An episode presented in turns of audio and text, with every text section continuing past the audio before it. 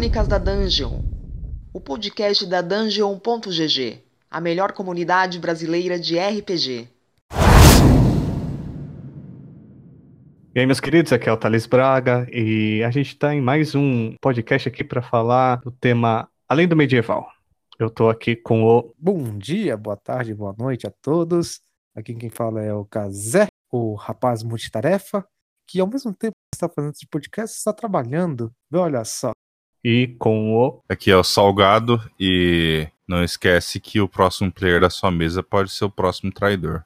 Beleza, vamos começar então falando sobre alguns cenários que a gente pode jogar além daquele famoso fantasia medieval, onde cavaleiros e bárbaros e dragões, qualquer coisa do tipo. Vamos falar sobre mundos futurísticos, vamos falar sobre mundos nos tempos atuais, campanhas históricas ou então baseado em outras mídias como anime, livros, filmes e qualquer coisa do tipo. Bem, gente, a ideia desse bate-papo de hoje é mostrar que, do mesmo jeito que em uma aventura fazer seu personagem, fazer a aventura em si, o universo, vai além da sua imaginação, o cenário é a mesma coisa.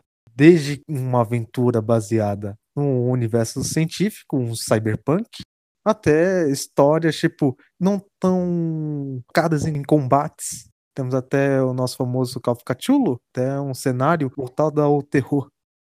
Então a ideia é, como o Thales falou, é a gente falar sobre um ambiente diferente, mas até mesmo uma postura para aventura diferente. Quero começar então falando com um pouco de experiência do que, que eu joguei e do que, que eu mestrei, né? Eu já joguei em uma sessão de Call of Cthulhu, né? Que o Kazé fez o favor de criar o personagem mais apropriado para a situação. Ele criou o jornalista Tintin. E Milu. Isso, e o golpe dele quem dava era o cachorro, que foi bastante legal, foi narrado pelo Victor em duas ou três sessões, caso eu não lembro. Foram duas sessões e aí a gente teve o início da campanha que não foi para frente, infelizmente. 1920, 1930, né? Isso, foi pós Primeira Guerra, início da, da Grande Depressão. Eu acho que nem tinha sido a Primeira Guerra ainda, tinha? Tinha, né? Não, a Primeira, Guerra, Guerra tinha, terminou em 1918. Pode crer. Por aí. Ah, então eu errei. Olha aí, ó. Faltei aula de história. Eu também. Enfim, é bem interessante. Provavelmente, se você está ouvindo um podcast de RPG, você já ouviu algum com o mesmo sistema e com o mesmo cenário, né, de Call of Cthulhu.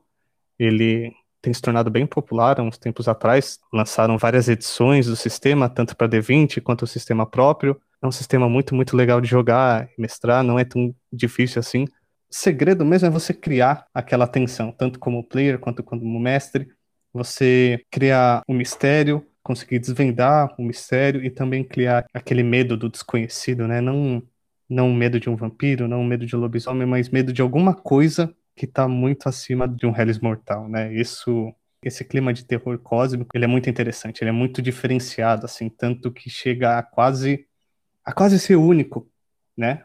Quando você pensa nesse tipo de cenário, você pensa para jogar Call of Cthulhu. O que eu acho interessante desse cenário em específico, até outras histórias de terror, é que o sistema em si ele fica meio que ofuscado pela história que o GM tá criando junto com os players, do que um terror assim só pela narração, com o auxílio de outras pessoas que você talvez não consiga controlar muito bem, pode ser muito difícil de se fazer.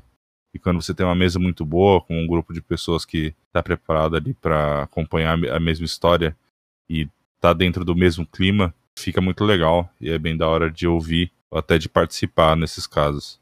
Total, o clima faz muita diferença nesse, nesse tipo de jogo, né? Na verdade, como você vai conduzir o jogo, tanto como jogador quanto como mestre, assim, faz muita diferença na temática, né? Às vezes você tá tão enjoado de jogar a mesma coisa que você acaba cada vez menos se dedicando a, a um personagem ou, ou uma mesa ou uma campanha, não acaba ficando divertido. Então, quando você muda um pouco de temática, você tem aquela, aquele ar, né, aquela renovada, é por isso até que a gente está ampliando um pouco aqui, né, porque na Dungeon a gente vê muito isso. Um sistema muito popular hoje é o Dungeons and Dragons quinta edição, é muito comum que as pessoas usem isso, né, muitas vezes. Então, assim, você tem uma imensa maioria de pessoas jogando, o que não é ruim, é uma preferência e faz todo sentido, porque é um sistema popular. Mas você também tem um marasmo, uma mesmice, né?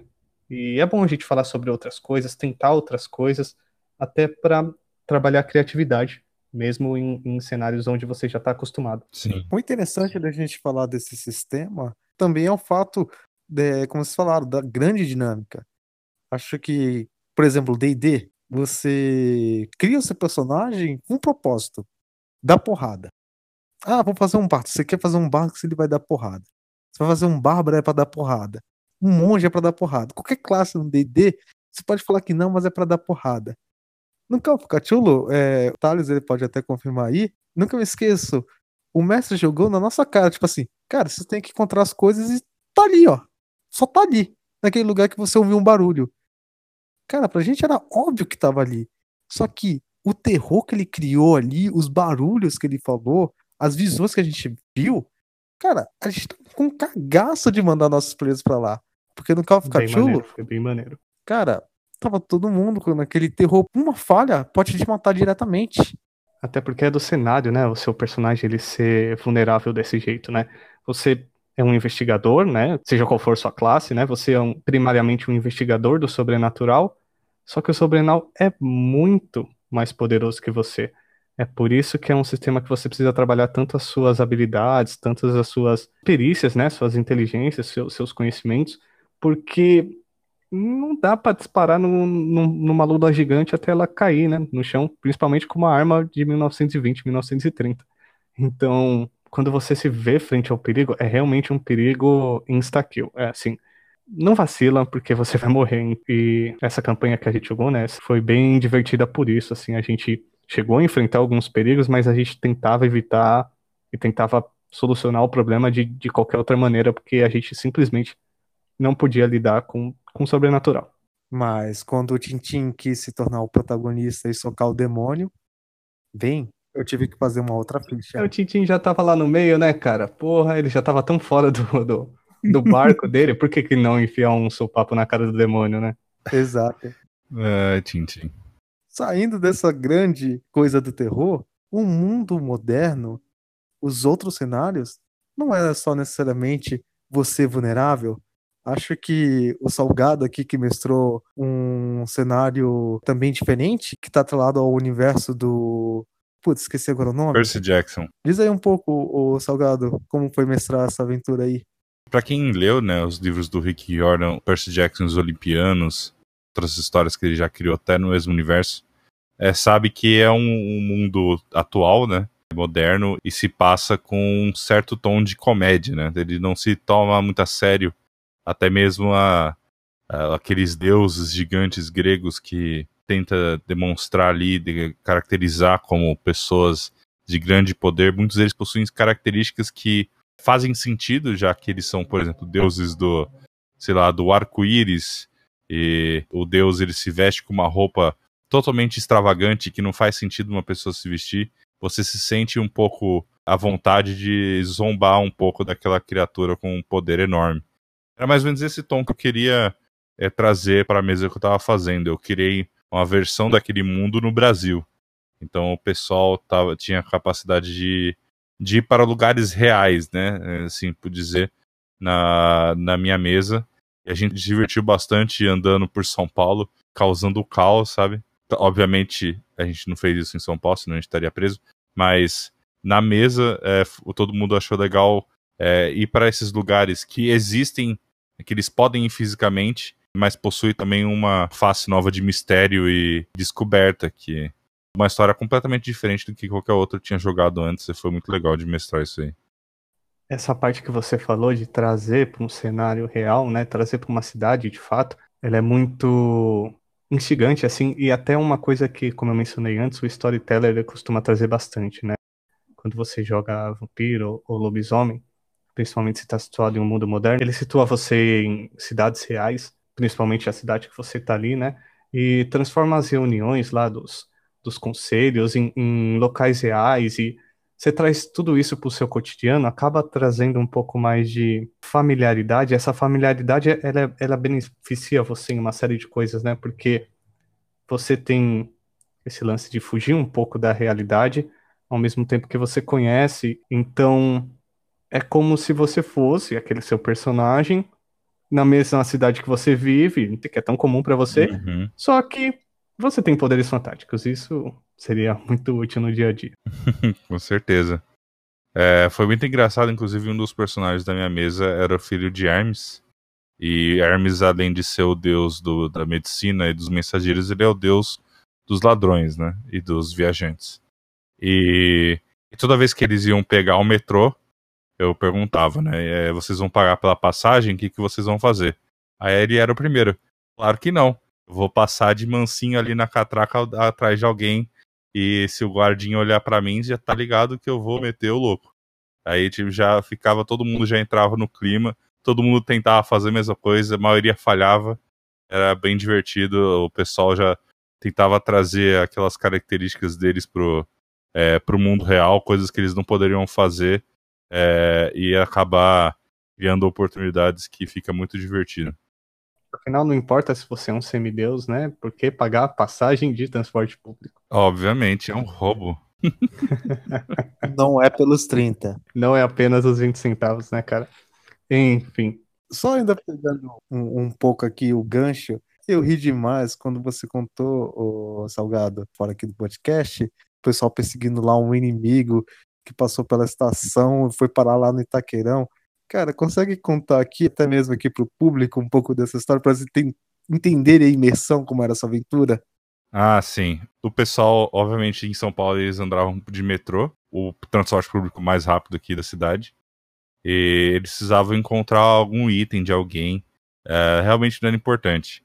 É, um dos personagens da mesa, jogado pelo Legit, era filho de Afrodite, eu acho, o Heitor. E ele era sempre ficava desconfiado nas pessoas, porque ele era riquinho e estava andando no meio do metrô. Tava, achava que ia ser roubado de alguma coisa, de algum jeito, enganado. E aí ele ficava sempre de olho. Ah, eu quero ficar de olho para ver se tem alguém que é suspeito aqui. Beleza. Aí os caras rolaram lá, e aí beleza. Eu falei, então, é, você não vê ninguém muito suspeito, tem uma senhora sentada ali no canto e não sei o quê. Aí os caras, ah, beleza, essa senhora aí vai foder a gente. Aí os caras, vamos seguir essa velha, não sei o quê. Aí foram de acabar graça? seguindo. De graça. De graça. Eles sempre acham que eu escondo informação é, na- nas narrações assim que eu não dou muita importância. E é verdade, mas não importa. Aí eles foram seguindo a senhora, aí eles perderam a velha, não conseguiram achar mais. Aí tinha um cara de terno, eu falei que o terno era todo, era obviamente barrapado, não sei o quê. Aí eles acabaram sendo roubados por alguém uma hora. No final, os caras seguiram um monte de gente, não encontraram nada.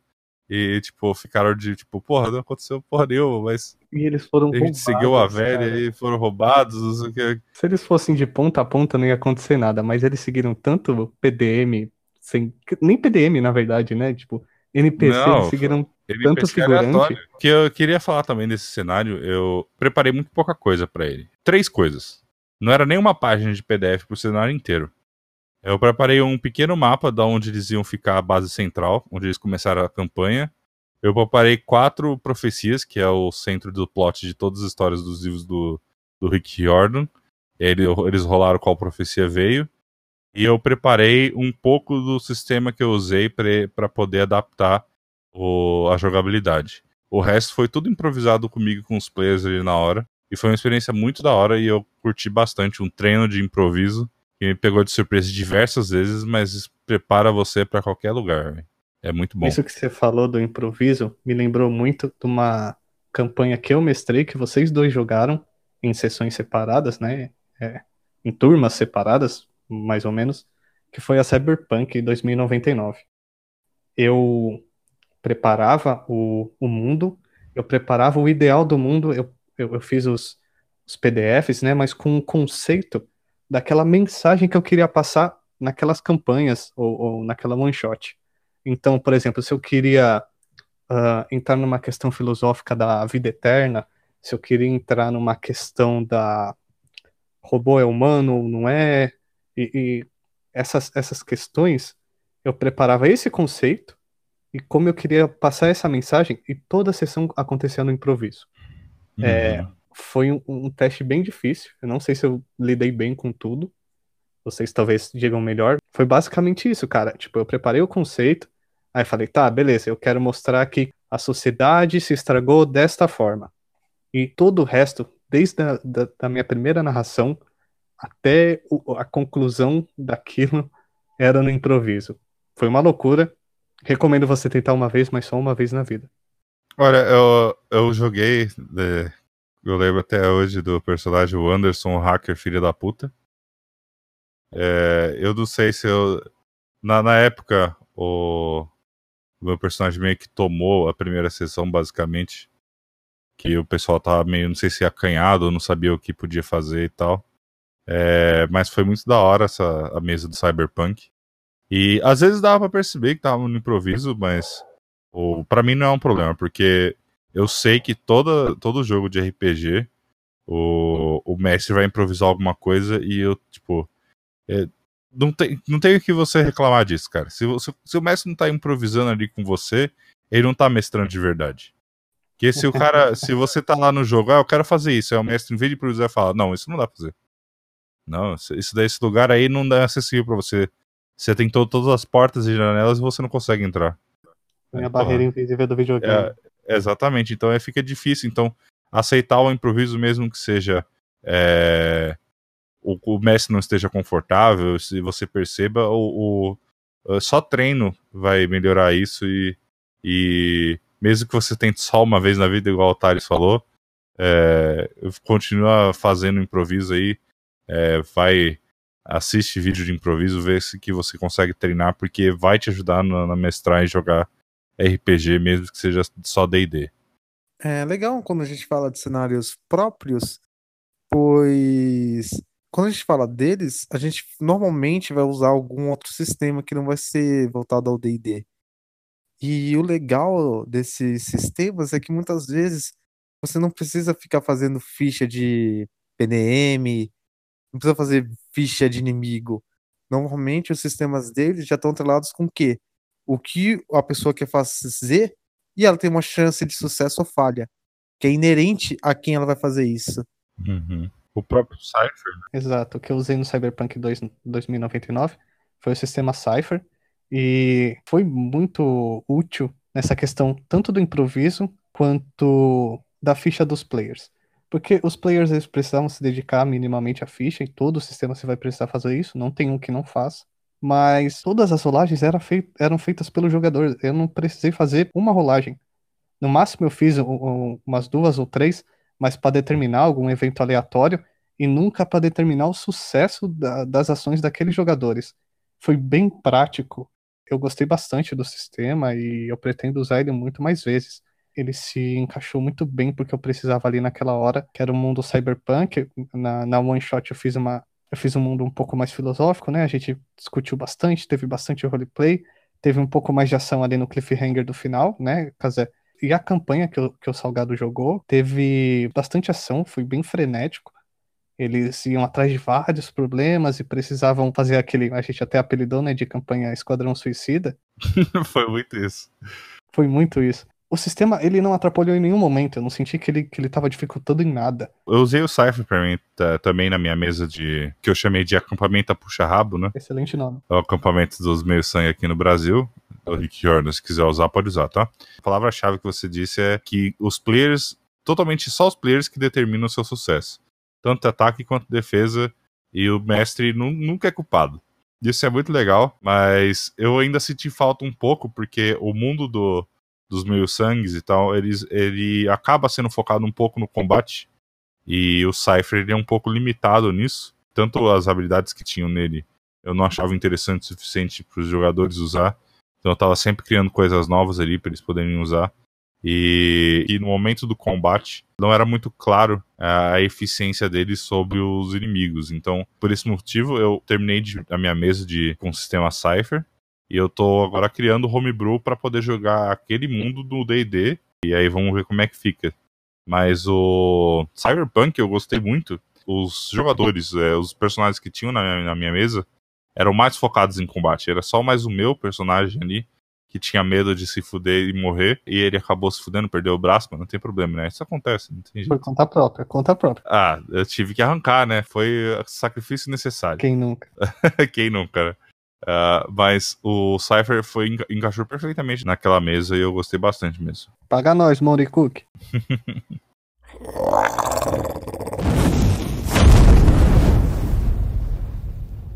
Casa, e a gente estava falando sobre adaptação aqui, né, de outras mídias, como por exemplo livro, e a gente citou no início, né, de animes, e você participou de algumas mesas, conta pra gente como é que foi. Na verdade, eu participei, foi a segunda mesa oficial aqui da Dungeon, que foi a do mestre Creighton Dark, depende do modelo e como vai estar o nick dele. O W delicioso. Exato. que foi o Boku no Hero. E foi muito legal porque eu entendo que ele tinha uma noção de história, ele de fato, a história dele teve um início, meio e fim, mas assim como o cenário de vocês, era muito improviso. Era muitas coisas assim, do tipo, o que vocês querem fazer agora? Ah, eu sou um aluno? Quero ir lá pro, pra cidade. Aí lá na cidade ele colocava os PDMs dele, algumas situações ele colocava um vilão que apareceu ali, aí a gente tentava ajudar. Mas então, o legal do Boku no Hero, da ideia da mesa, era o universo. Você é um adolescente que está saindo do fundamental, com seus poderes você tem a oportunidade de ingressar numa escola para se tornar um herói. E a aventura da mesa era baseada nisso. A sua vida treinando como um herói e você sendo um adolescente com aquelas precepatas de, de anime. Me permita bancar o chato aqui, cara. Que ideia de japonês, né, cara? Vou falar para você. Baca. Que ideia. Você saindo do fundamental, qual que é a tua sabedoria? Qual que é o teu conhecimento de vida para se transformar num super-herói, né, cara? Não, então, Eu acho que é o seguinte, falta um pouco de conhecimento aí. Eles não viram super-herói de verdade ali, né? Eles são alunos, eles não têm nem a, a licença para poder lutar contra vilões. É Eles crime. são sidekick, então? Não, nem isso eles são. Eles não têm nem, de, eles não têm nem poder para poder. Se eles lutarem contra um vilão, eles podem ser presos no, no, no desenho, até um certo ponto, né? Por eles ganham a, a, licença temporária deles, provisória no caso, que aí se fizer merda pode perder para sempre, ou tem que, tem que seguir reto, entendeu? Então, Boku no Hero é tipo o Enem pro One Punch Man? É mais ou menos. Tipo isso. Ai, caralho. Mas sabe o que foi o pior de tudo isso? Expectativa. Ah, fazer pessoas que se tornarão heróis. Realidade. A gente se tornou um bando de mercenário que atacou a Liga dos Vilões e matou todo mundo. Tinha um cara que tinha um poder de teletransporte. Ele começou a namorar e estava lutando contra os vilões e os caras bateram nela. E aí, como vingança, ele pegou os caras que bateram nela e se teletransportou pro Alasca e deixou o pessoal lá morrer de frio e voltou. Eu acho que é o seguinte: deveria ter ido pra Sibéria, que o Alasca nem é tão frio assim. Dava pra sobreviver. é, tem civilização lá, né, cara? Acho que Tem ele... até o programa da Discovery sobrevivendo no Alasca. Aí, ó, uma boa ideia disso não próprio, hein, gente? É, eu ia comentar algo do tipo, seus é, settings de sobrevivência, que é meio que, não importa se você tem magia ou não, às vezes num set de sobrevivência é completamente separado de um medieval ou, ou qualquer coisa do tipo, né? Que você meio que fica só na bitolagem ali de conseguir sair vivo daquela situação, né? E a partir daquele momento que você sai daquele, daquele lugar hostil, você termina a campanha, tecnicamente, né? Um RPG de largados e pelados. Exatamente. Coloca Aí os seria- jogadores, até pega o D&D, coloca os jogadores numa montanha gelada, sem itens, os três não sabem magia, tem que caçar pra sobreviver, fazer abrigo, tem que, aí você fala, não é só rolar survival não, tem que descrever como que vai fazer, se a descrição não for boa o suficiente, nem permite rolar. Excelente, cara. Coloca o Bear Grylls como mestre dos magos. Ele aparece atrás de uma Jesus. rocha e aí, tipo, ele dá um conselho, bebe uma urina e sai fora, assim, tipo, sem ninguém ver. exatamente, exatamente isso. Maravilhosa ideia. Vamos mestrar isso aí na dungeon. Já preciso de jogadores. Mas tem que deixar claro uma coisa: se eu chegar ali perto de um de HP ou cair, eu quero que apareça uma equipe técnica pra me dar Não tem berry. equipe técnica nenhuma não, é survival de verdade. É aquele cara que, que carrega as 20 câmeras junto com ele, se ele morrer o pessoal descobre só uma semana depois. Isso, isso me lembrou um pouco, talvez a gente saia um pouco aqui do assunto. Talvez a gente saia um pouco aqui do assunto, que é aquele filme Trovão Tropical. Quando os personagens, eles são atores que vão gravar um filme de ação dentro de uma floresta. E aí, quando eles entram na floresta, eles são atacados por narcotraficantes e, enfim. E a equipe de gravação morre, assim, na primeira leva, no primeiro contato que eles têm com essa, com essa, com essa galera que tá dominando aquela Esse ilha, cenário, né? Isso. Ambiente. E aí eles acham que fazem parte da gravação, eles continuam atuando, eles continuam no roleplay. Então, cara, aquilo é um cenário maravilhoso que vira um jogo com tranquilidade, cara. E vale a pena, assistam Trovão Tropical. É um filme muito bom, cara. É sensacional mesmo. O Tom Cruise naquele filme, ele tá, tá sensacional. Cara. Meme Guy, né, cara? Ele tá incrível. Ah, gente, não, não é querendo falar nada, não, velho. Mas é o Tom Cruise, ele tá sempre sensacional em qualquer lugar, cara. Até quando o filme é bosta. O filme não é bosta, o filme é sensacional, velho. Mas é esse tipo de cenário que é algo caótico, algo que é diferente pro jogador, pro personagem dele, traz muito conflito pro, pra história e, e necessita uma boa participação dos jogadores para tentar resolver aquele conflito de alguma forma, né? A forma que esses caras resolveram fazer foi continuar a atuar, indiferente se foi percebido por eles ou não que a situação deles era real, tá ligado? Então É, muito excelente. Às vezes você não precisa de um grande vilão pra transformar um, um plot no, né, no- de fato. Uhum. Você precisa do básico, você precisa da sobrevivência, aqueles caras precisam sair dali, talvez eles ajudem uns aos outros, talvez eles se boicotem, é, mas eles precisam sair vivos de alguma forma. Esse é o objetivo primário. Então, é assim, só isso, por conta, já faz, já dá essa situação de urgência, já dá esse, esse objetivo, né? Já dá esse norte pra pessoa.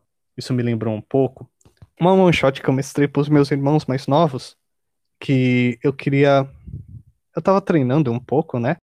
E eu queria fazê-los gostar disso também. Daí eu tentei uma vez com, com meus três irmãos, mestrei em um, um sistema de Japão feudal, só que eu não mandei muito bem porque ah, não era de fato uma história. Assim, a- acabei enrolando demais, não teve um teve um começo, mas não teve um meio e um fim, enfim, foi um desastre. Aí eu tentei uma segunda vez, eles me permitiram essa segunda chance, e eu tenho que dizer, foi a melhor sessão que eu já tive até hoje, em qualquer lugar. Eu comecei, na verdade, perguntando: o que que vocês querem jogar? Vocês querem jogar um jogo de terror? Vocês querem jogar um jogo no espaço? Vocês querem jogar um jogo de fantasia com, com cavaleiros e princesas? Aí eles escolheram espaço.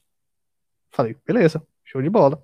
Inventei ali na hora uma situação de é, futuro próximo, né? Onde a humanidade já teria colonizado Marte, né? Totalmente sem magia, tá? É, Uhum. bem próximo, assim, ao mundo real, só num futuro próximo. A gente já colonizou Marte e a gente estava indo para outro sistema solar. E eles precisavam ir para um, um, um exoplaneta da, da, da próxima Centauri, da Alpha Centauri ali, né? Daí, ok. Eles entraram na nave, e aí eram dois jogadores, meus dois irmãos, a Cauã e a Sofia. E eu coloquei dois PDMs para ajudá-los, né? Tipo, para fazer a equipe da, daquela nave, para fazer a tripulação. Uhum. Aí um deles era capitão e engenheiro e minto, um deles era capitão e piloto da nave, né? Ele tinha um conhecimento de engenharia também. E o outro era uma era uma bióloga, né? E foi muito engraçado assim, porque ele, a, a diferença de idade, né, tanto minha quanto para eles, eu com 26, meu irmão com 16 e a minha irmã com 11. Um degrau assim de, de conhecimento e de experiência que no final ficou bem divertido. A minha irmã, ela, ela é mais nova, né? Ela levou bastante a sério a personagem e, coitada, foi, foi divertido, mas assim, fez muito sentido na cabeça dela porque ela estava sempre preocupada com o nível de oxigênio.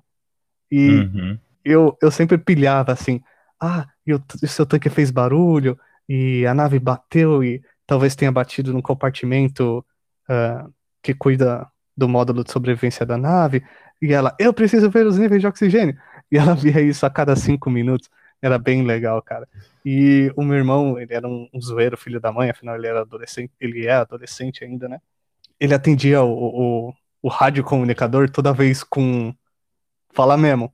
E, tipo, ele tava falando, sei lá, com a NASA, tá ligado? E toda vez ele atendia de um jeito muito maluqueiro e de qualquer jeito. Mas Uhum. Do meio pro final, ele começou a levar muito a sério, ele começou a entrar no personagem. E aí ele, ele sentia aquela urgência.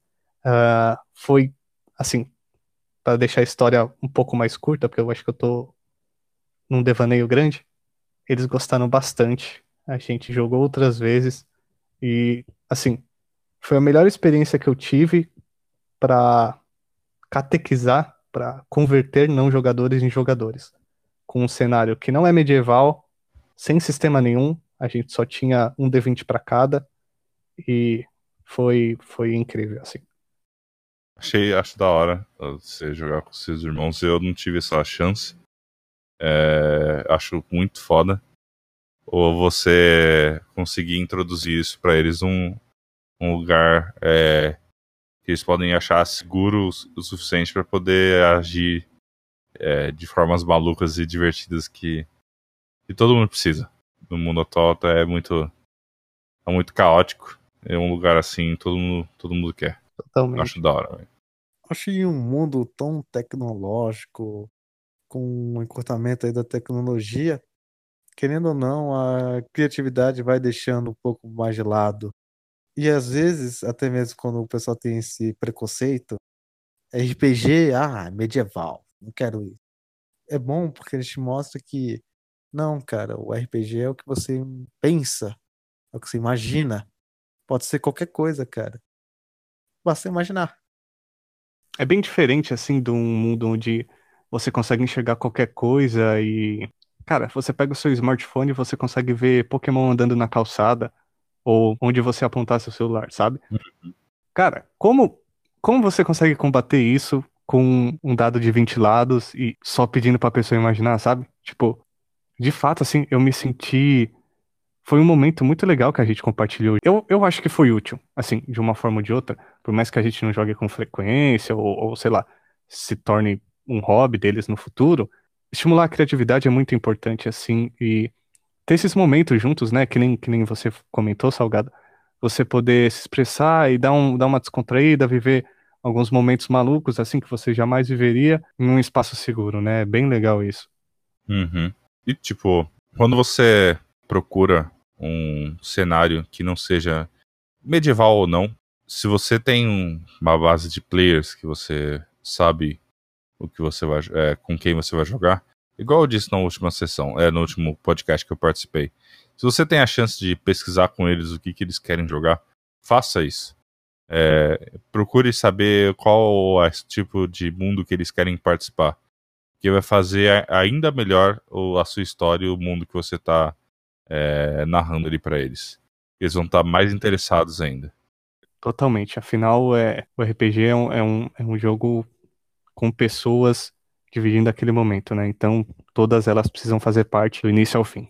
Mas você contou essa história aí do espacial aí, eu tive uma ideia muito da hora. Agora de uma, de uma campanha. É, olha, mais uma ideia. Já falei do Survival na Montanha Bear Grylls, agora tem outra, tem outra. Fala pra gente. Você coloca os, os quatro jogadores dentro de uma nave que tá sem combustível e tá vagando pelo espaço. Eles têm que dar um jeito de resolver esse problema ou morrer tentando. E aí, no meio da história, é, plot twist planejado, você coloca eles pra descobrir eles, na verdade, estão numa simulação.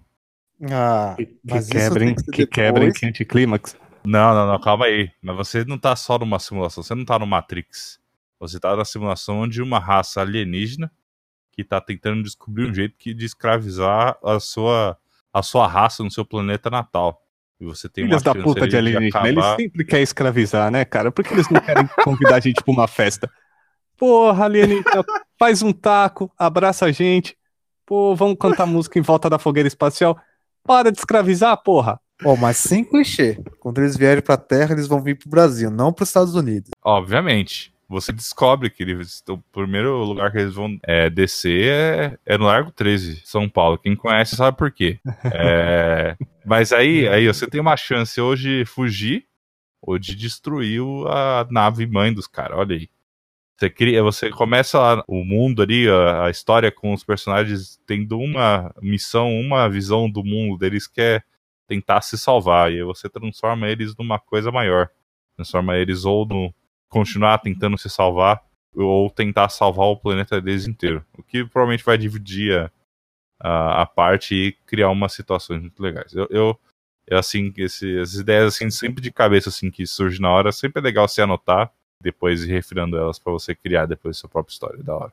Mas a grande dúvida, o, o Salgado, tudo isso, todo esse plot twist, vai ser antes ou depois, quando eles começarem a pensar e de fato matarem um deles pra comer? Não, depois. é, Já vai ter, alguém já vai ter morrido e ser- ter sido comido já. Ah, bom, ah, bom. Quatro anos depois de ter começado a campanha, inclusive. É, em tempo de jogo. Podia ser em tempo real, né, cara? A pessoa Não, passa quatro cê- anos ouvindo o mestre. Você me fode. Hoje não Quatro acontece nada. anos. Não, é. Nossa, até semana que vem, pessoal. Você fica três horas fazendo pi, pi, É. pi. Aí também, quando o pi para, né? Quando o apito para, os caras se preocupam. Opa, mais alguma coisa quebrou. Que porra. Exato. Uma sessão você não aparece, eles pensam, caralho, a nave quebrou total. Fudeu.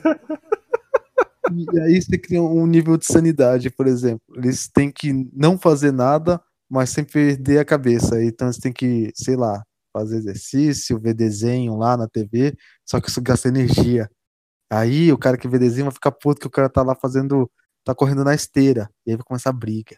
Aí algum personagem engenheiro vai falar: Não, vamos dar um jeito de transformar essa esteira em uma fonte de energia.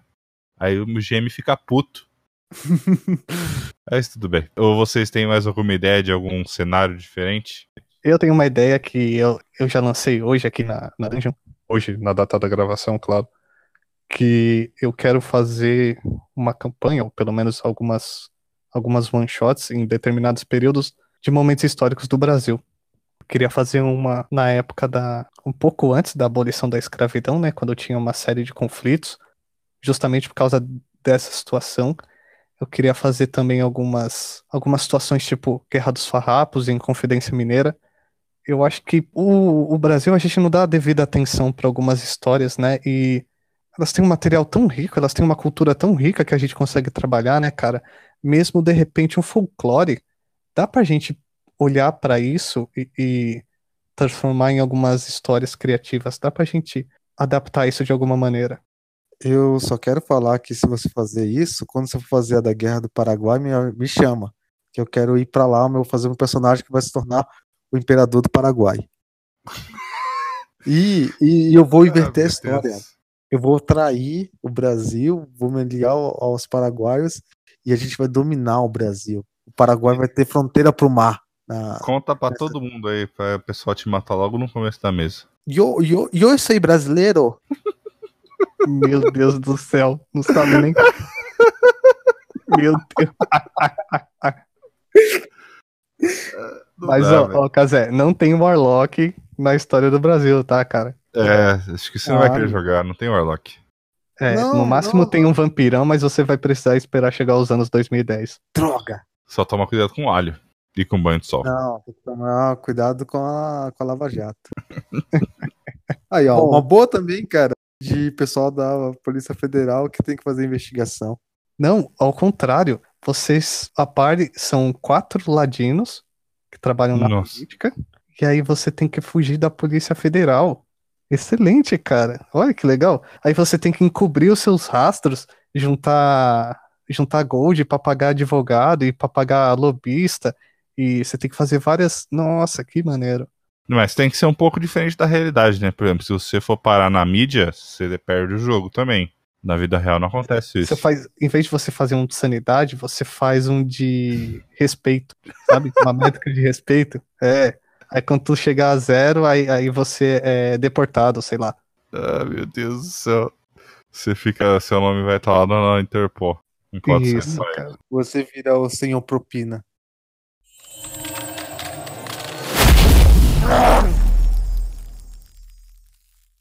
Alguém tem mais alguma coisa para concluir? Algum conselho para os nossos maravilhosos ouvintes?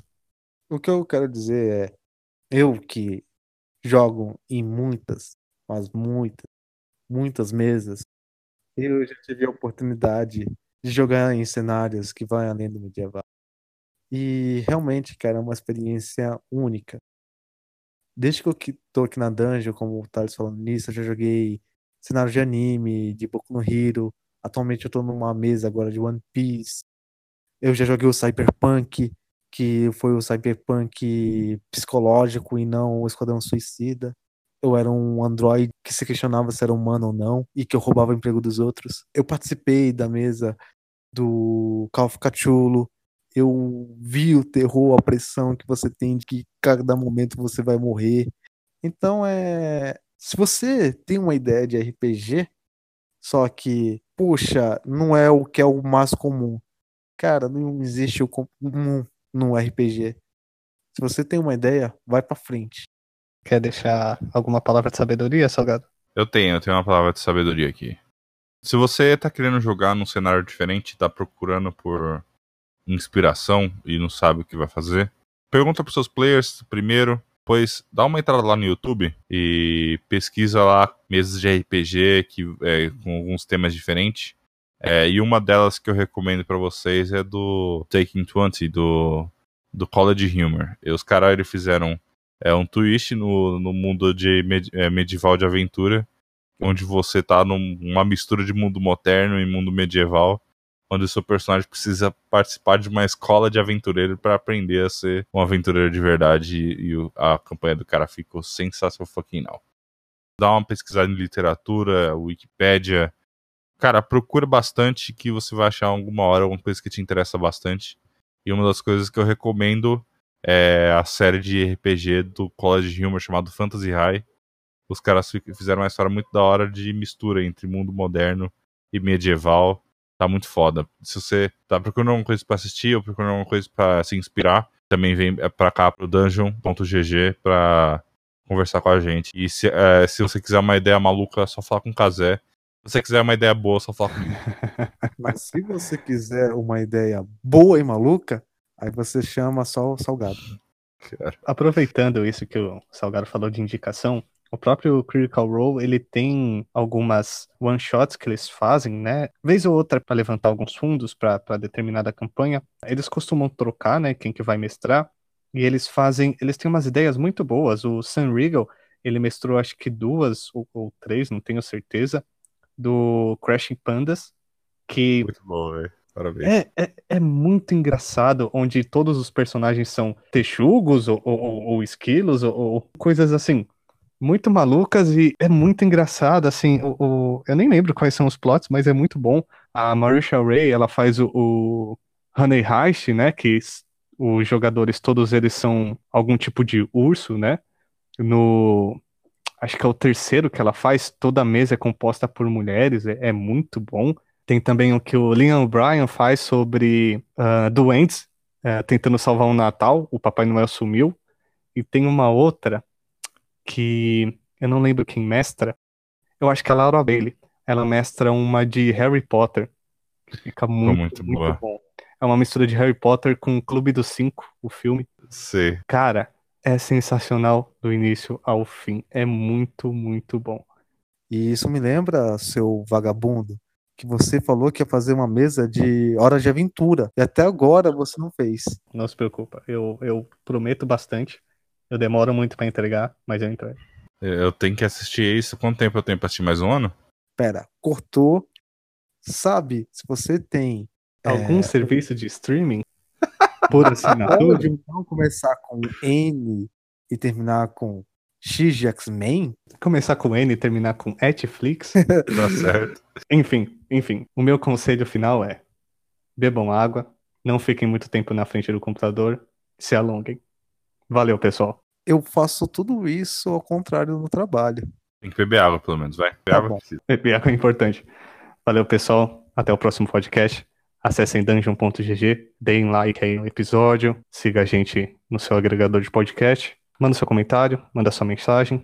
Só não xinga a gente porque eu sou sensível. Obrigado. Falou, pessoal. Nhoco, louco, louco. Eu sou brasileiro. Adeus. Pela boca da casa. Velho. É, a gente aqui fala Casé, o próximo imperador do Paraguai.